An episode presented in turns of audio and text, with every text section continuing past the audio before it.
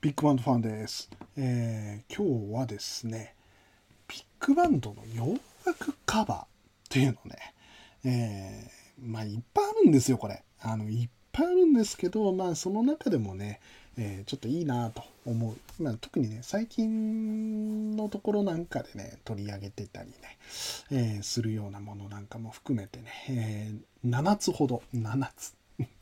えー紹介していきたいなと思います。まずですね、まああのさ最初に、まあ、今言いましたけどそのビッグバンドがねそのいわゆる洋楽、まあ、ロックとかねポップとか、まあそのえーいわゆるジャズじゃない音いい外国の音楽っていうのをカバーするっていうのってもういっぱいあるんですよ。であのそれこそねカウント・ベイシーだとかデューク・エニントンなんかのね、えービートルズのカバーってやってるんですよ。でうんあのねそれこそそのオリジナル曲だってねたくさんあるようなね、まあ、そういう偉大なね、えービッグバンドでもまあやってるぐらいだよっていうところでねちょっと聞いてみたいなと思うんですけど、えービカウント・ベイシーのまずじゃあビートルズカバーということでねカウント・ベイシーがイエスタでやってます。ということで聞いてみましょうか。よいしょ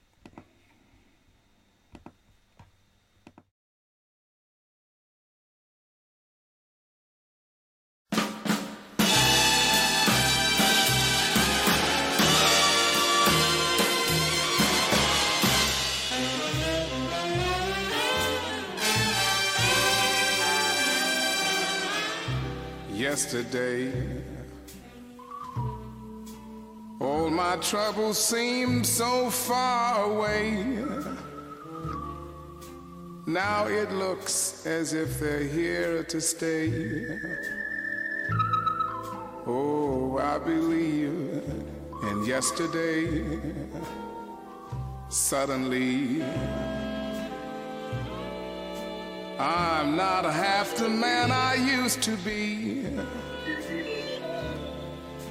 There's a shadow hanging over me. Oh, yesterday came suddenly.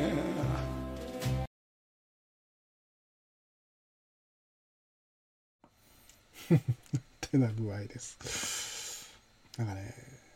ちょっと笑っちゃうんですよね。 イエスタデイでね、もうゴリッゴリのベーシーですよね。イントロからシェイク、ビヤヤ うん、ちょっと笑ってしまいました。で、ね、続いて、もう一つ。エリントン。デューク・エリントンもですね、えービートルズカバーということで、こちらを All My Loving をカバーしてました。うん、これもね、なかなかちょっと色が出てて面白いです。ちょっと聞いてみましょうかね。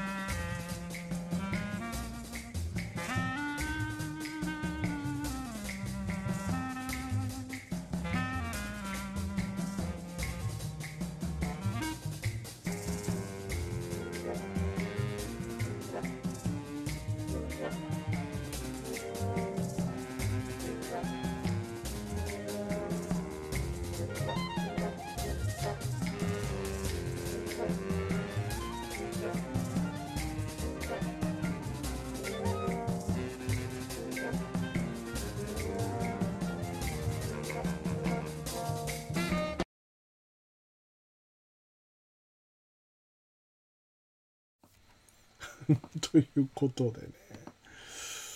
これもねこかなりなんかやっぱり後期エリントンの色がこう前面に出てるというかねすごいですよね。もうなんか「オールマイラビング」って聞かなかったらねあのなんか 気づかないんじゃないかっていうぐらいねかなりこう意欲的なアレンジになってるなと思います。ちなみにですねこのエリントンさんのこのビートルズカバーを含んだですねこれ今、えーちょっと少しかけましたエリントン66はですね、えーグラミー賞を取ってます、えー最優秀大規模ジャズアンサンブルアルバム賞ですね。受賞しているということで。ねやっぱすごいなと思いますよね。うん。なんかあの今3曲ねちょっと書きましたけどねこうやってちょっとねこう改めて聞いてみるとね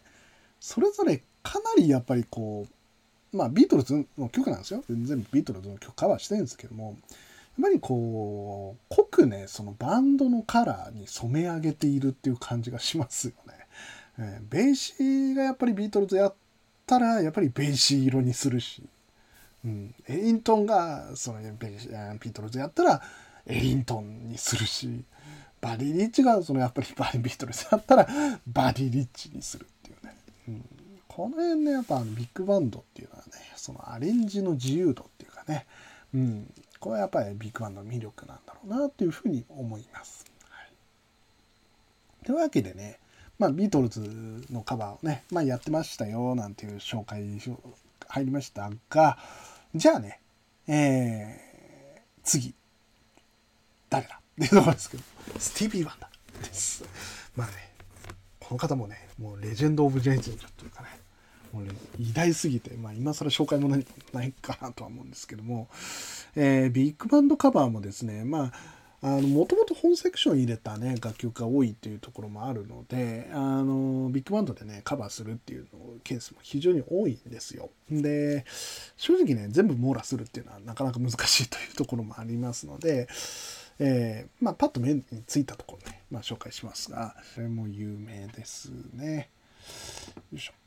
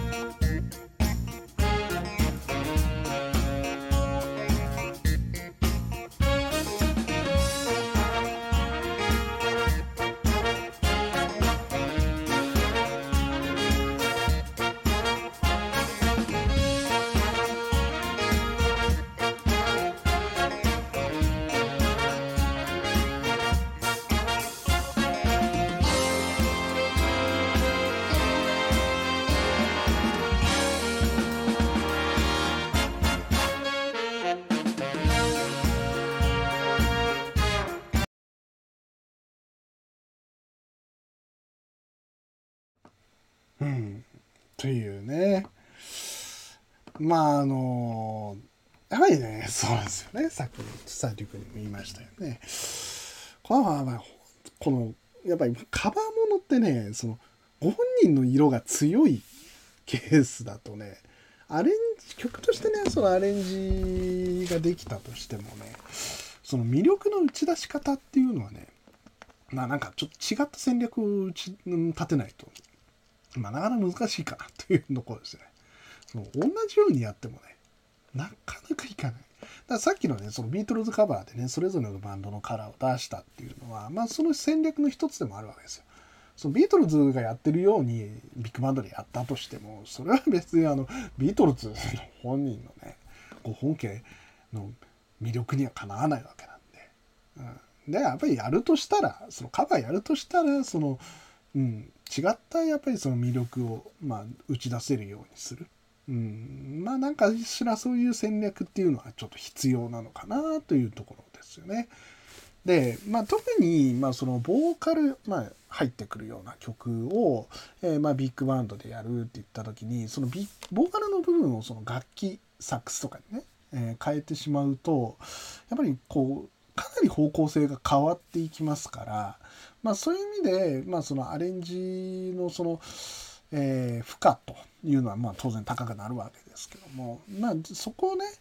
代役になるボーカリストをこうまあ入れて、えーまあ、演奏するということで、まあ、そうするとねこう結構、えーまあ、アレンジとしての、ね、収まりが、まあ、良くなるようなんていう、まあ、そんなのもありますっていうことでちょっと、まあ、かけてみますね。先ほどのスーパースティションの、まあ、ちょっと別アレンジです。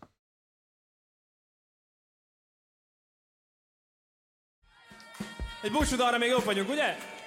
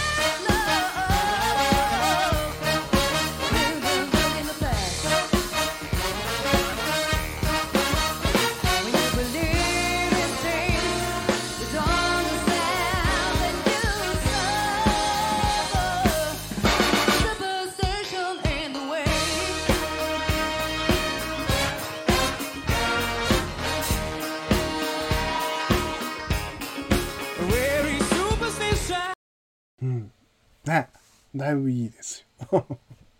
盛り上がってます。ということでね。うん。こうすると、まあ、その、メインのね、ラインは、まあ、ボーカルで、えー作って、えーバックの本はね、えー原曲よりも、まあ、厚みがあるっていう形になるっていうね。まあ、いいとこ取りをするみたいな感じですね。うん。こういう戦略も一つあるかなっていうところです。というわけでね、まあ続いていってみたいと思いますが、今度はですね、スティーリー・ダンですね、スティーリー・ダン。まず、まあレジェンドです。レジェンド続きますということでね、2000年度グラミー賞で3部門受賞。2001年にはロックの殿堂入りも果たし、世界の作品売り上げが4000万枚っていうね、スーパーバンドですよ。で、まあ、このスティーリー・ダンはね、あのーまあ、最初はね、何人かいましたが、えーまあ、紆余曲折経て、まあ、最終的にね、今はメンバーはドナルド・フェイゲンと、まあ、ウォルター・ベッカー2人っていうね、えーバンドですと。で、まあ、結構ね、もともとそのインスト志向、インスト志向ですよね。うん。まあ、あのまあ、なんかもともと歌いたくなかったみたいなことも言ってるとか、言ってたとかね。うん、そのかなりインスト思考が強かったたので、えーでしかもねその楽曲も割と難解だったりしますからむしろねその、まあ、ビッグバンドにアレンジすることによって、うん、その本来のねこう魅力、うん、あのとてもねその2人でやるような話じゃないだろこの音楽はとか、うん、それをねこうかなり高度にねもともとやってるので、まあ、ビッグバンドにすることによってねその本来の魅力をま引き出す、まあ、そんな風なところでね成功している例なんかも、まあ、るかなと思いました。というわけでね、えーちょっと聞いてみたいのがどうまあそのスティーリー・ダンのねもう代表作です「えーエイジャ」ですね。結構わかりやすいかなと思います。ちょっとまず原曲ですね。原曲を聞いてみましょう。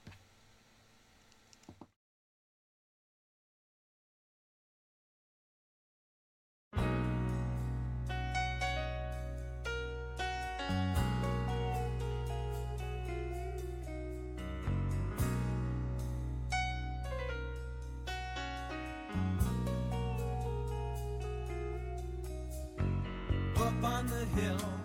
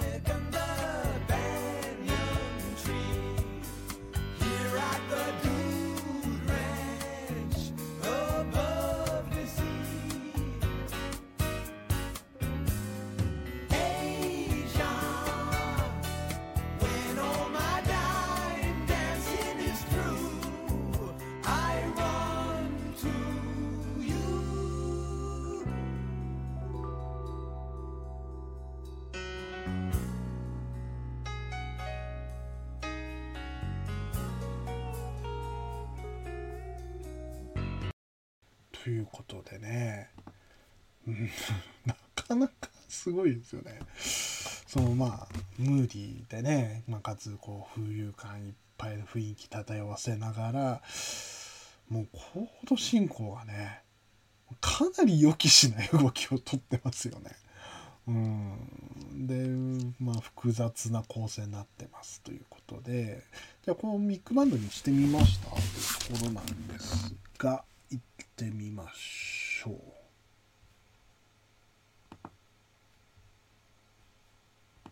よいしょこちらですね。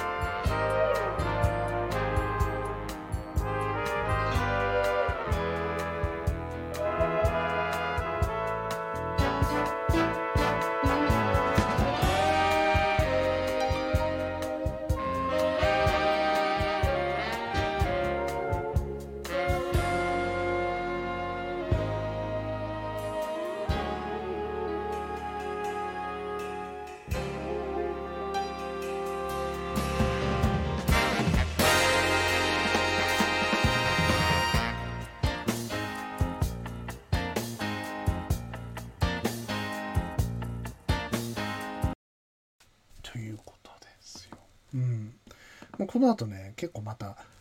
うんいろんな展開を、まあ、していくんですけども、まあ、その原曲のね、そのまあ同じ部分でも、まあ、複雑さがね、むしろこう、ビッグバンドにするとね、それぞれ楽器がありますから、あの、その複雑さがね、こう生きたような感じになって、まあ、そのサウンドのね、その先進性が際立っているんですけども、まあ、原曲よりもむしろなんかこう聞きやすいというかね、うん、こうかなり珍しい仕上がり方だなと思います。うん、こうね、うん、不思議なもんなんですけどね、こう原曲がね、やっぱり相当こう先進性が高いっていうところで、うん。まあ、こういう仕上がり方になりますよっていうところですね。で結構だからそのスティーリー・ダンはあの、まあ、エイジャーもそうですし、えーあとは Negative Girl なんていうのもね、えーアレンジビッグバンドでやってて、まあ、結構他にもねあるんですけども、まあ、全般的に言うとそのここのこの人の場合ですよ。スティーリー・ダンあのこのバンドの場合はスティーリー・ダンの場合はそのあまりこうボーカルを意識しないでね、うん、さっきはあのボーカルっていうのはあのスティービー・ワンダーねは、まあ、ボーカル意識した方がしてっていうところはありましたけども、まあ、スティービー・ワンダーに関して言うとそのボーカルっていうのを意識せずにね、うん、アレンジしていった方がまあその曲が持っているその本質的なね、うん、その魅力をこう際立てす際立つようなね、うん、で結構そのだから原曲がねかなり攻めてるんで、うん、まあそのビッグバンドにするって言ってもね、うん、あんまりその変にこねくり回さなくてもあのそのまんまね、うん、やっても、えーむしろね、まあ、魅力が出てくるっていう感じはします。ちょっとあのもう一曲 FM という曲ね、えーありますんで、まあ、それなんかもねすごい分かりやすい例かななんて思います。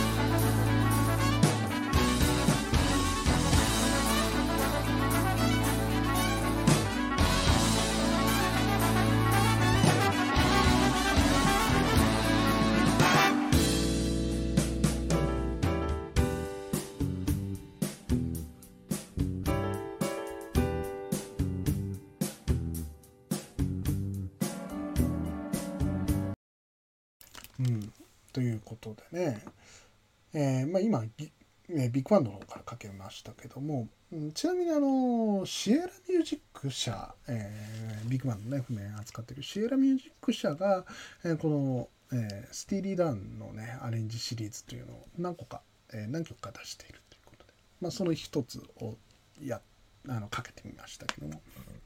じゃあちょっと原曲の方も 行ってみます。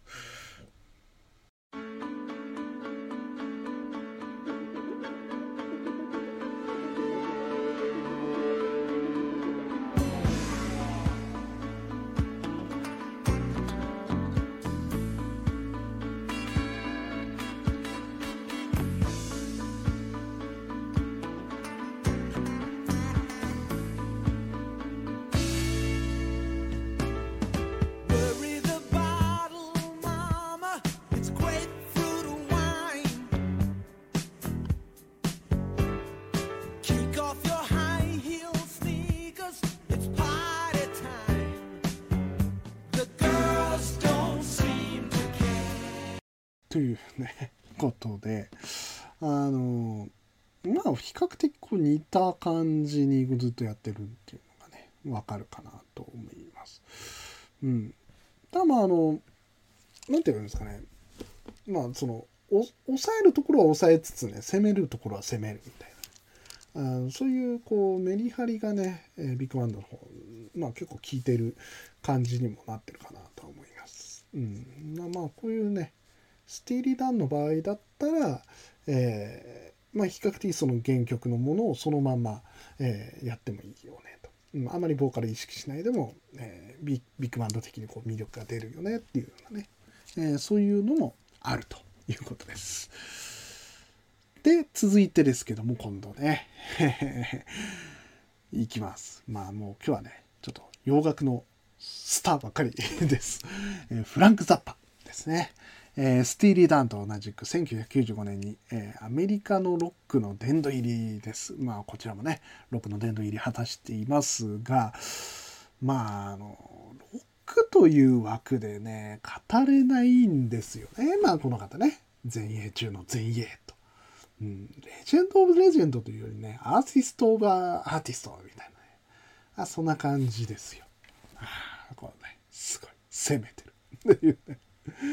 で、なんで、その楽曲面でも、まあ、もともとが、その変拍子であったり、連、まあ、いわゆる連符ですよね。そういうのとか、ポリリズムとかね。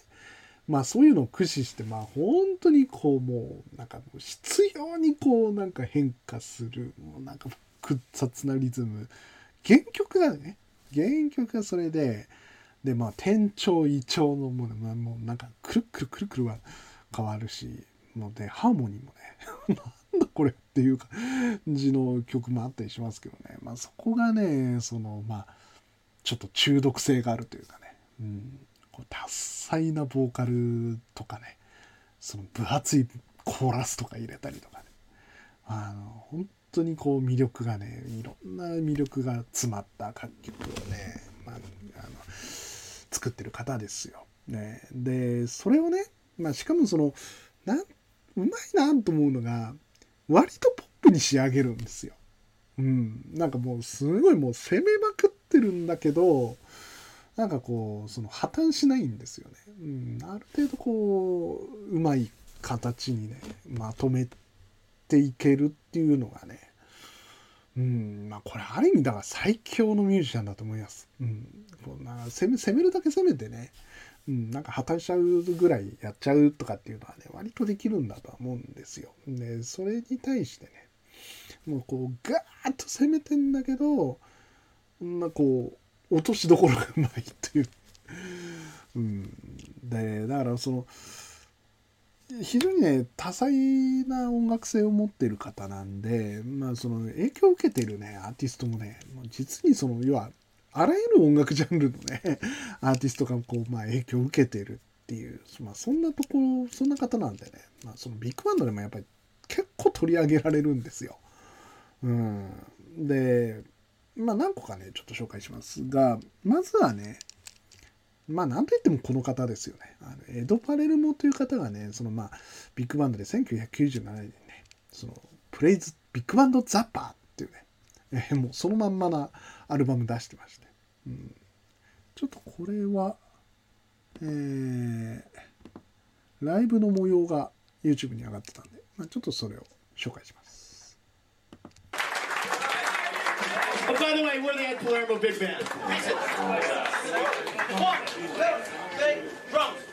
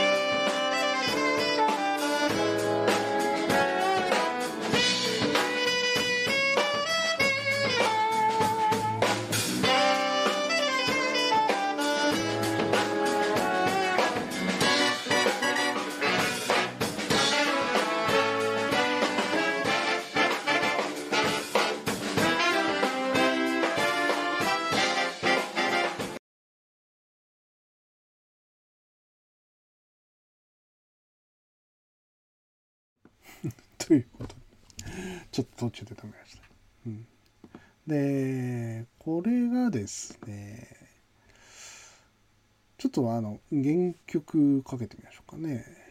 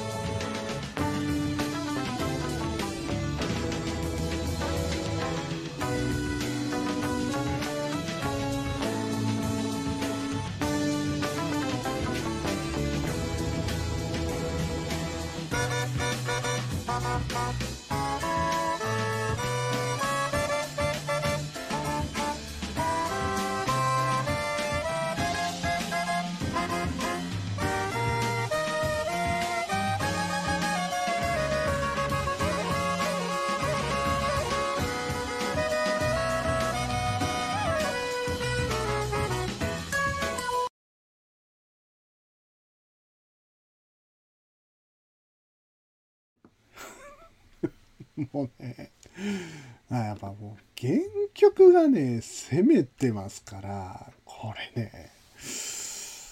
うん。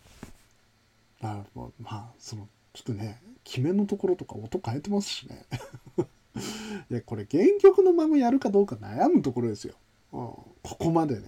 攻めてると。だからね。あのこれ以外にもだまあそのエド・パルメオさんがそのまあ1997年にねそのまあビッグバンドザパー出してその後ね、えー今度はスウェーデンのビッグバンドの、えーボーフィスレンビッグバンドというのがね、えーまあ、同じくそのプレイズ・ザッパーなんていうふうに、ね、アルバム出して、まあ、全曲フランク・ザッパーっていうアルバム出してるんですよ。でまあいずれもね、まあ、他にもねそのドイツの放送局付きビッグバンドのね一つですけど、まあ、HR ビッグバンド、えーフランクフルト・レディオビッグバンドがやっぱりプレイズ・フランク・ザッパーと出したね、えーステージやっているんです。であのまあやっぱりね。そう。悩むんですよね。悩んでるなって感じがするんですよ。その原曲がもう本当にさもうこれでもかっていうぐらい前衛を言ってるんでね。逆にそのビッグバンドで取り上げる際に、まあ、それを再現するかそれとも、うん、そのビッグバンド的なね表現というところで、えー収めていくかっていうね、うん、この辺がねこれもなんかもう面白いですよね。うん原曲がもう攻めすぎてるっていうのを、えービッグバンドでカバーする場合という話です。ええあのこのフランク・ザッパねやっぱりすごいなと思います。うん、頭いかれてますよ本当に すごいなと思いますね。はい。というわけで、えー続いてですけども、今度はですね、えー大西洋をまあ渡ります。えーまあ、アメリカをね、え中心に今、え取り上げてきましたが、今度はイギリスですね。まあ、洋楽。まあ、やっぱりイギリスですよ。で、こちらはですね、ロックバンドとして1992年にメジャーデビュー。様々な音楽取り入れながらね、え進化を続け、2011年にはね、ローリングストーンの選ぶ歴史上最も偉大な100組のアーティストの第73位ということで、アルバムの総売上枚数も実に3000万枚を超えてるレジェンドバンド、レイディオヘッドですね。はい。で、これがね、あの、先ほどあの、スティーリーダウンのところでもね、えーちょっと紹介しましたけども、あの、シエラミュージックというね、ビッグバンドの、まあ、楽譜を、え出版しているシエラミュージック社がですね、やはりこのあの、レディオヘッドの、えービッグバンドアレンジプロジェクトというのをね、やっていまして、うん、あのーこれはね、一人のアレンジャーじゃないんですよ。いろんなアレンジャーが一曲につき一人っていうような感じでね、うん、あの複数のアレンジャーがいろいろとこう、えーやってみるっていうね、まあ、そういう企画なんですけども、あのやっぱりね、先ほどのそのフランク・ザッパと同じで、このバンドもね、その原曲が、まあ、ロックバンドといっても、もうかなりその先進性がある、うん、音楽的にもね、もうその幅があるということで、うん、まあそのビッグバンドでやるって言ってもね、その一通りのそのビッグバンドでやるっていうわけにもいかないねっていうところからね、えーそのいろんなアレンジャーがそれぞれのそのカラーでこうやるっていうスタイルに、まあ、なったのかなというふうに思います。で、まあちょっと一曲ね、ちょっと取り上げてみますけども、 Kid A ですね。これはあの、レイディオヘッドのね、まあ問題作なんていうふうに言われながらもね、結果的に大ヒットになったっていうところで、ちょっとね、こう、原曲は原曲で魅力ありますし、まあその、ビッグバンドのね、アレンジにも、まあその、別の、まあ魅力あるっていうような、まあそんな形になってます。ちょっと聞いてみましょうかね。よいしょ。まずはじゃあちょっと原曲いきます。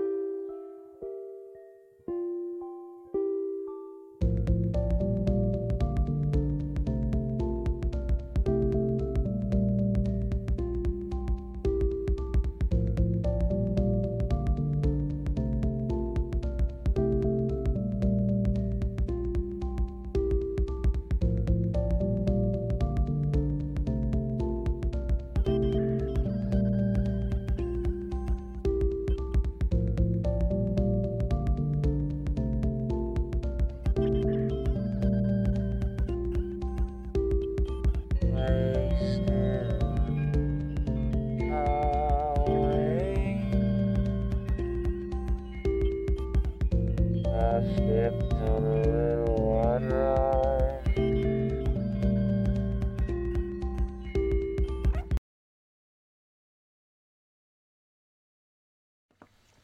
っていうね。すごいですよ、うん、これ売れたんだって感じですよね。でこれをまあじゃあビッグバンドにアレンジしてみましょうとなりましたということでじゃあちょっと聞いてみますね。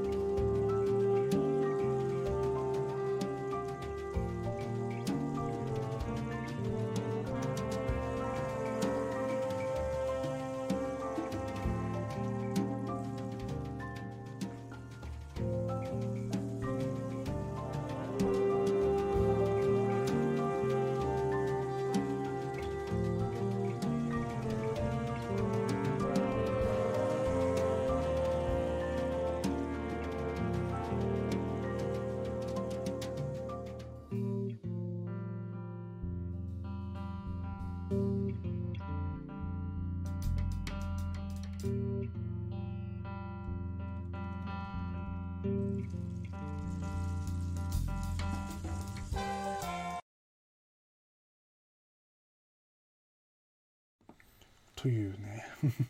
感じなんですよね。うん、まあまあその今ね冒頭のそのオーケストレーションのところを中心にね、まあ、ちょっと聞いてたわけですけどもあのまあやっぱりこうビッグバンまあもちろんね電子楽器でやっているそのレディヘッドの原曲は原曲のその、え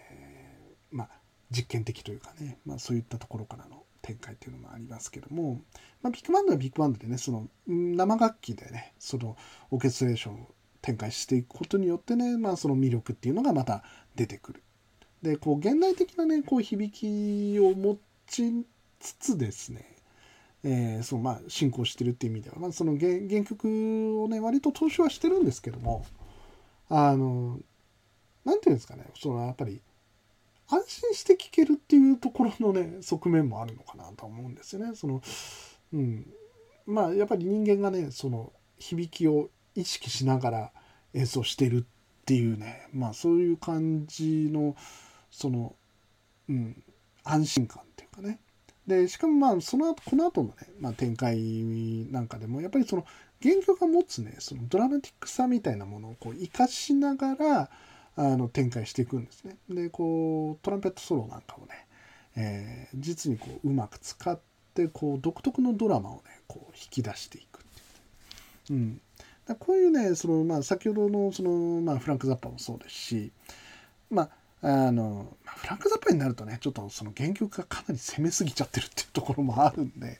えーそれに追随していくかどうかっていう問題もあるんですけどもまあそのレディオヘッドのようなね、えー作品の場合であればあのまあそれをねまあ、先ほどスティーリー・ランの時にも言いましたけども割とその原曲をそのまんまビッグバンドにしてもあのそのビッグバンドとしての魅力っていうものが、えーむしろその原曲の魅力を引き出すみたいな、まあ、そういう関係になるになりやすいっていうね、えーそういうのはねすごくいい関係になるかなというふうには思います。はい、で、えーまあイギリスとね、えー紹介していきましたけどもまあイギリスが出てきた以上はねやっぱりまあフランスも負けてませんみたいな感じ。ということで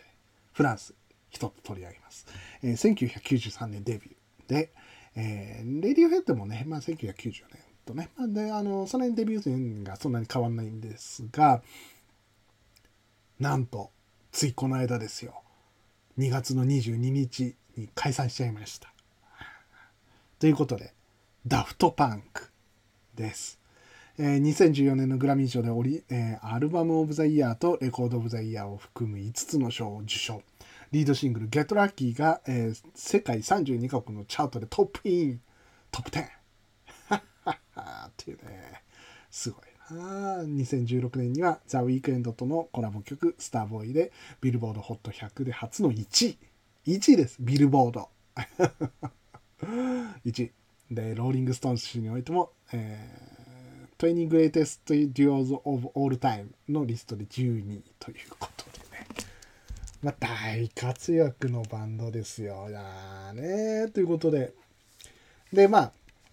このね、えーダフトパンク、まあ、原曲がね、ハウスミュージック中心にね、踊れるものがまあ中心のものですが、まあ、ビッグバンドでもね、なんで、まあ、その、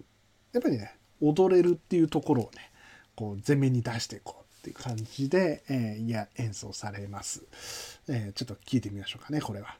えー原曲からいってみます。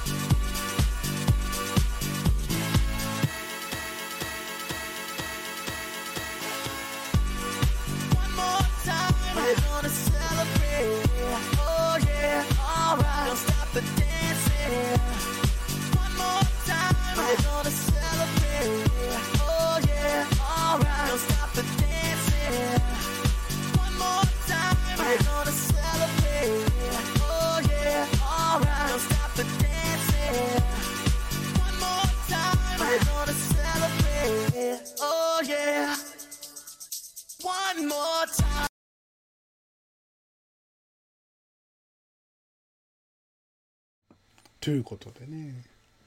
これあの今ねミュージックビデオですけどね絵見てねあれ ?39? とかね思いますけどあの松本零士さんがね、えー P えー監修しているということでこれあのインターステラー、えー、5え？なんだ？5505、えー55というような、えーアニメーションオペラという形で、えー作られているということで、凝った作りになってんなって感じがします。で、じゃあまあビッグバンドでやってるのはじゃあどんな感じなのということで、えー同じ曲をちょっとビッグバンド版というのを聞いてみます。Okay, because this is hospitality in the park, we're all family. I can be super honest and super real with you. Normally, at this part of the show, we all go off stage. You hopefully make noise, and we come back on. But we got too many people to do that. All the way up here, all the way over there. So what we're gonna do right here, we're just gonna stay here. You make as much noise as you can, and we play one more tune. How about that?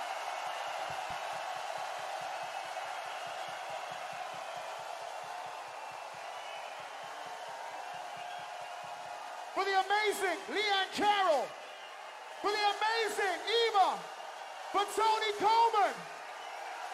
Steve and the whole of the brass band. Dynamite MC. London Electricity Big Band makes some noise.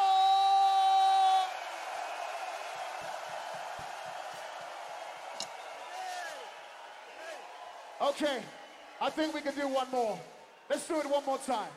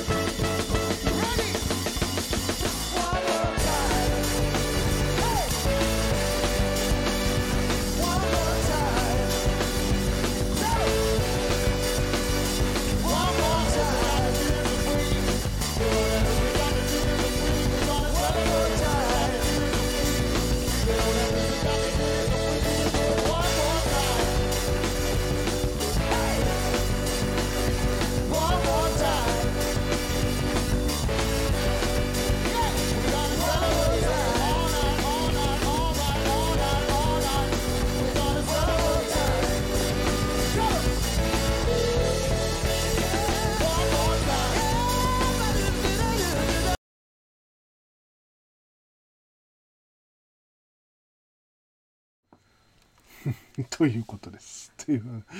あのーまあ原曲のね、やっぱりこう、ファンキーさっていうのをね、まあより前面に出していこうっていう感じですよね。うん。で、せっかくなんで、ちょっともうちょっと分かりやすい感じでいきます。あのーダフトバンクもね、いろんな 楽曲出してるんで、えー割とね、ちょっとシンプルにファンキーな、えーサウンドもありますんで、ちょっとそっちを聞いてみます。えーゲットラッキーですね。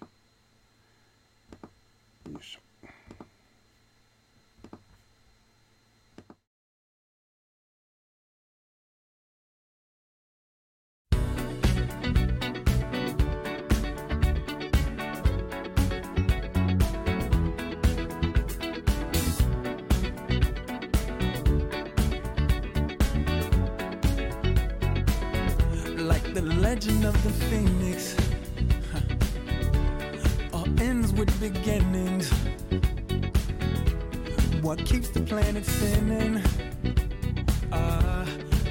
from the beginning. Huh. Love.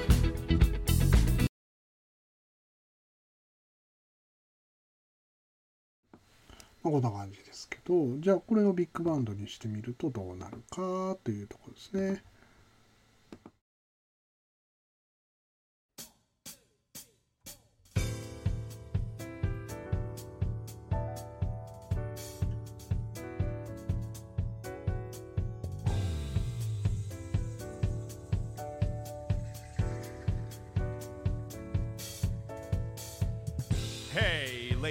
Gentlemen, welcome to our live stage. ご視聴の皆さんこんばんは。サウンドシティがお届けするライブ配信ライバーシティへようこそ。第1回目の今夜はライバーライバーシティと僕たちローランドジャズがお届けします。Twitter でのあなたのコメントお待ちしています。そうそう画面収録は NG ですが普段の僕たちローランドジャズのライブのように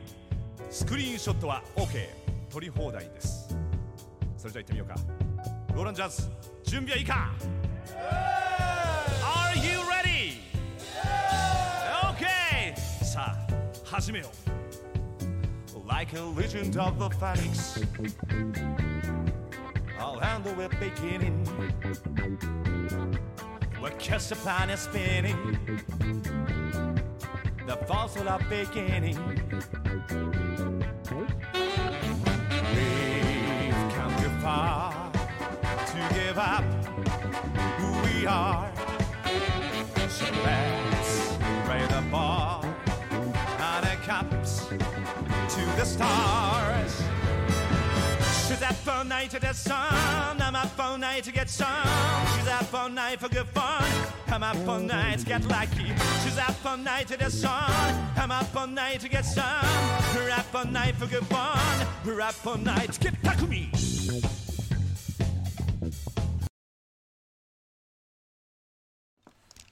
というね、えーかっこいいですね。ということで、えーこんな感じになりますよということです。まあやっぱりねあの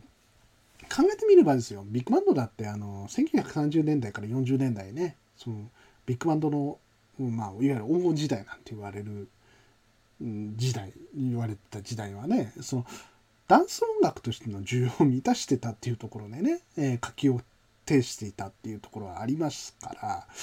あのやっぱりねそこはあの音楽として重要な要素なのかななんていうふうに思うんですよね。でまあそういう観点で書いて書いていきますとねまあその現代においてねまさにそのクラブですとかクラブジャズといったね、えクラブ的な要素クラブサウンドクラブミュージックというのがねまあその役割を果たしてるわけなんでね、まあ、こうした方向性っていうのはねまたま必然なのかななんていうふうにね、まあ、ちょっと思ったりもします。はいえーというわけで最後ですけどもビョーク行ってみます。またねアメリカからイギリスフランス来てまあこのビョークはアイスランドです。ということでね。えー、ビョークもね、すごいですよね。グラミー賞12回、アカデミー賞1回ノミネート、2015年のし、えー2015年時点でね、2000万枚から4000万枚ぐらいアルバムを売り上げていると。いうことでね、もう、ロングリングストーン、ローリングストーンの選ぶ歴史上最も偉大な100人のシンガーの60位。すごいです。えーさっきからレジェンドばっかり取り上げてるんでね、もうなんか今更驚かないっていう感じですけどもね、もうビョークもまあそういう人です。で、まあそのね、ビョークの曲をなので演奏してるビッグバンドというのがまああるんですけども、これそのまんまビョーケストラというね、えーなんか日本語で言うとね、なんか病んでるような雰囲気なんですが、全然そんなことないです。で、こちらはですね、トラヴィス・サリバンというね、サックス奏者がリーダーとなってニューヨークで結成した、えー、病句の楽曲だけを演奏するというね、えーそういうビッグバンドです。で、あのスティービー・ワンダーズの時にね、えーボーカル入りの曲っていうのはやっぱりそのボーカルの色っていうのをどうするのっていう話がねありました。まあボーカルのものをねインストに変えちゃうとねちょっと方向性がだいぶ変わっちゃったりするよねなんていうったところで、まあ、ビョークに関してもね、まあ、やっぱり色が、えー強いわけなんですがじゃあどうしてんのかっていうとねこれあのボーカルはね別で、えービョーク本人ではないんですけどベッカ・スティーブンソンというね、えースティーブンスかベッカ・スティーブンスというね、えー方が、えー入っています。うん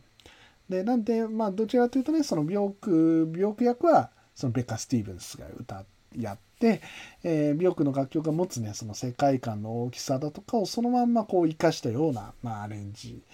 といったところをねこうビッグバンドで表現しているというものになります。まあ、ちょっとねハイパーバラッド聞いてみますね。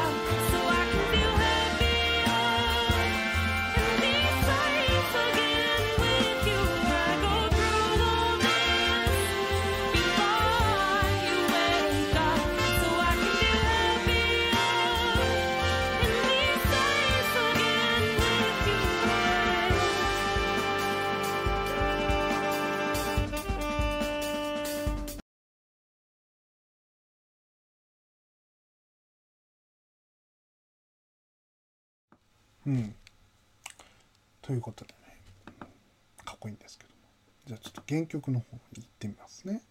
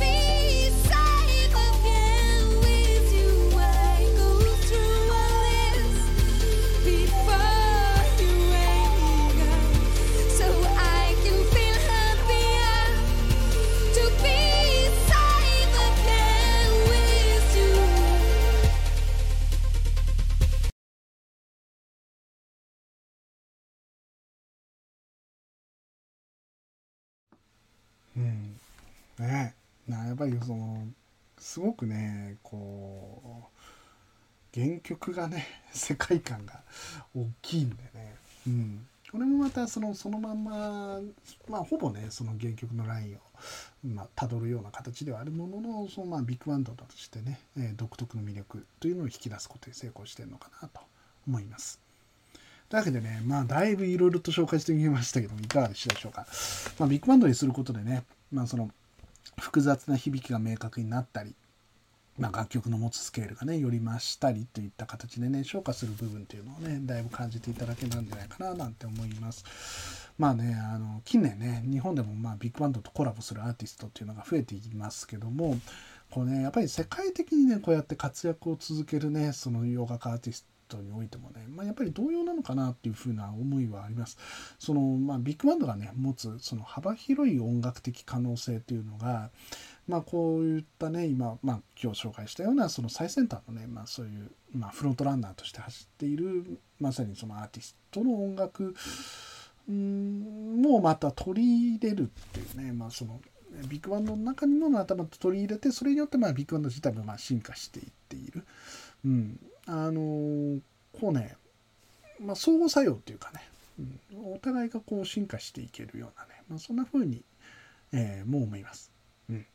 時代はビッグバンドだなということにね、ぜひ楽しんでもらえたらなと思います。えー以上、ビッグバンドファンでした。バイバーイ。